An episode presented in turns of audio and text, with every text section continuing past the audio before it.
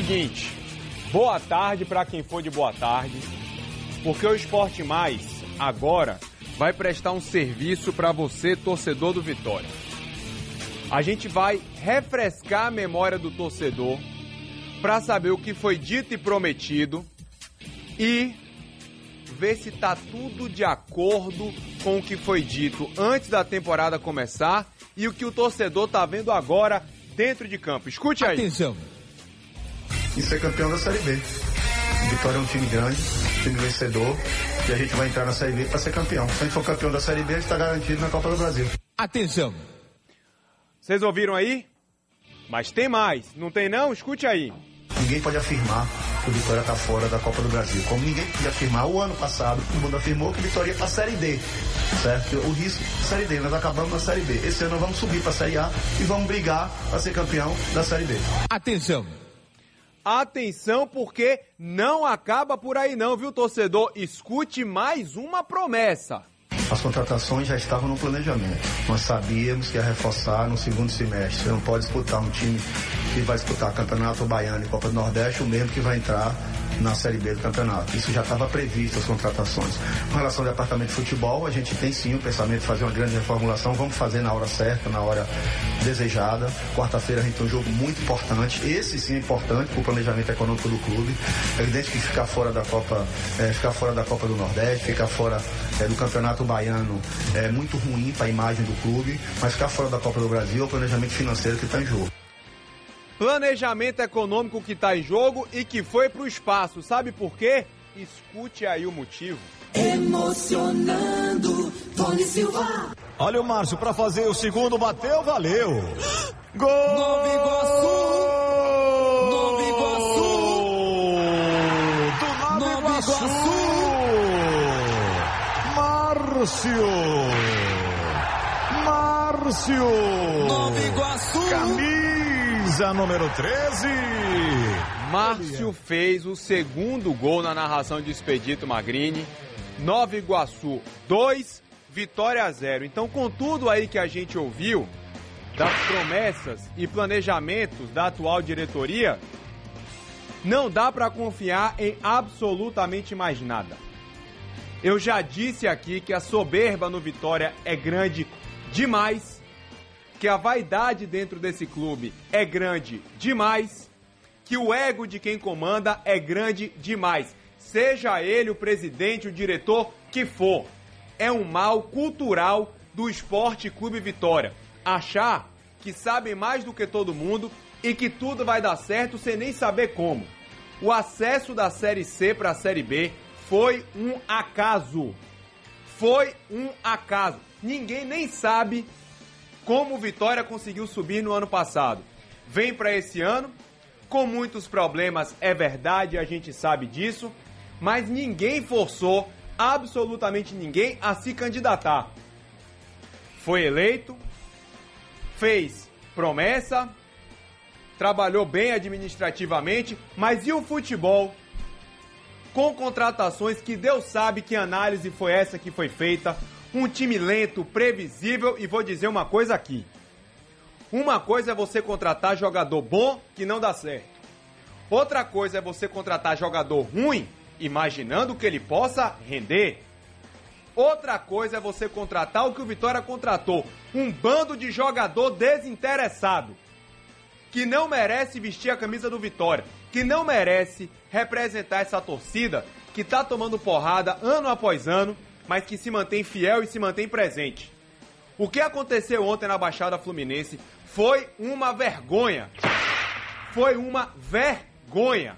Porque o Vitória não consegue ser competitivo contra a equipe do Nova Iguaçu.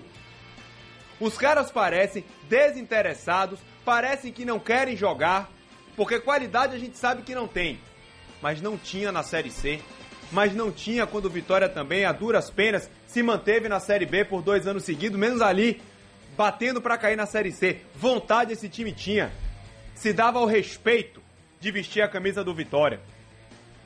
O que esses jogadores estão fazendo com o clube é apequenar o Vitória, mas os jogadores são só parte da culpa. Porque Fábio Mota tem muita culpa, porque ele delegou funções a quem não tem capacidade de estar à frente do futebol do Vitória Edgar Montemor foi demitido, mas a reformulação, Fábio Mota, tem que ser muito maior. Muito maior. Manuel Tanajura não tem que estar lá. Thiago Noronha não tem que estar lá. Eles são os verdadeiros culpados por esse retrato vergonhoso que é o futebol do Vitória em 2023.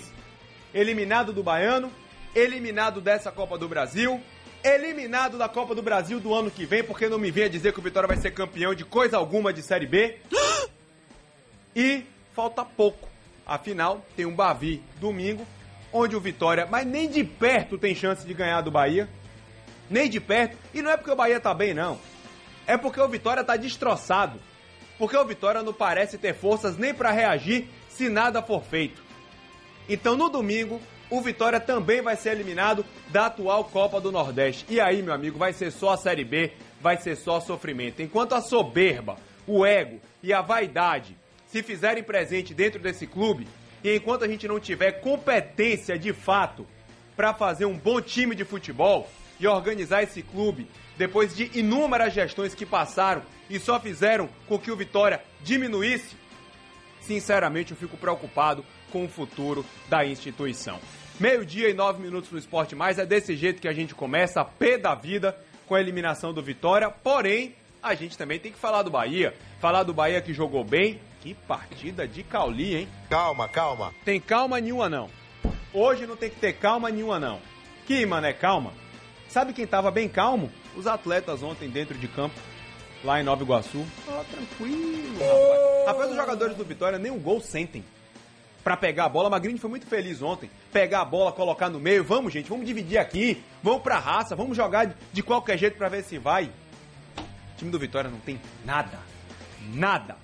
Sabe o que é nada?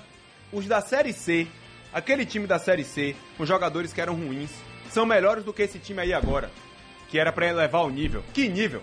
O Vitória tá conseguindo se apequenar com esse planejamento que foi feito pra esse ano. Mas Manuel Messias, meu querido, boa Pronto. tarde.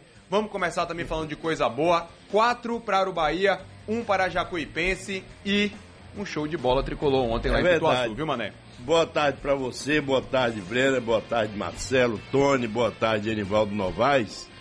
Um show de bola e como eu disse ontem aqui ao meio-dia, um time se encaixando com a volta de Rezende, o Cauli entrando e entrando bem, fazendo o meio-campo ali com a CV do meio-campo mais consistente.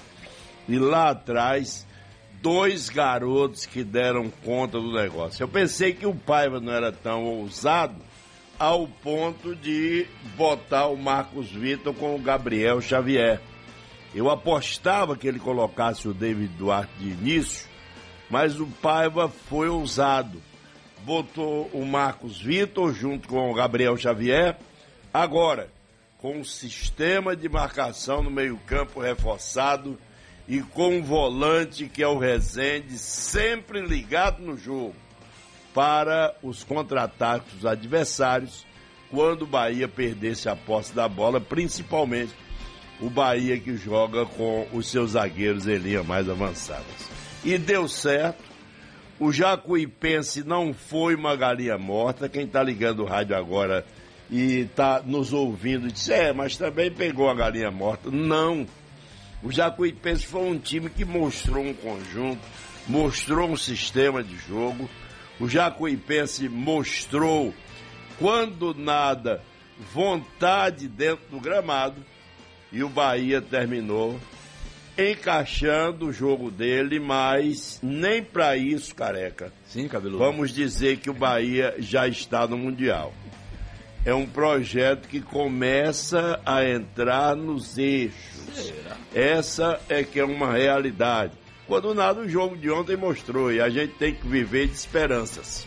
Então, a esperança é essa, que o Paiva, e daqui a pouco o Paiva vai falar com relação a isso e o que aconteceu que o time entrou nos eixos ontem diante do Jacuipense. Outra coisa, para o Bavi ele não vai ter dois, mas um perdeu a posição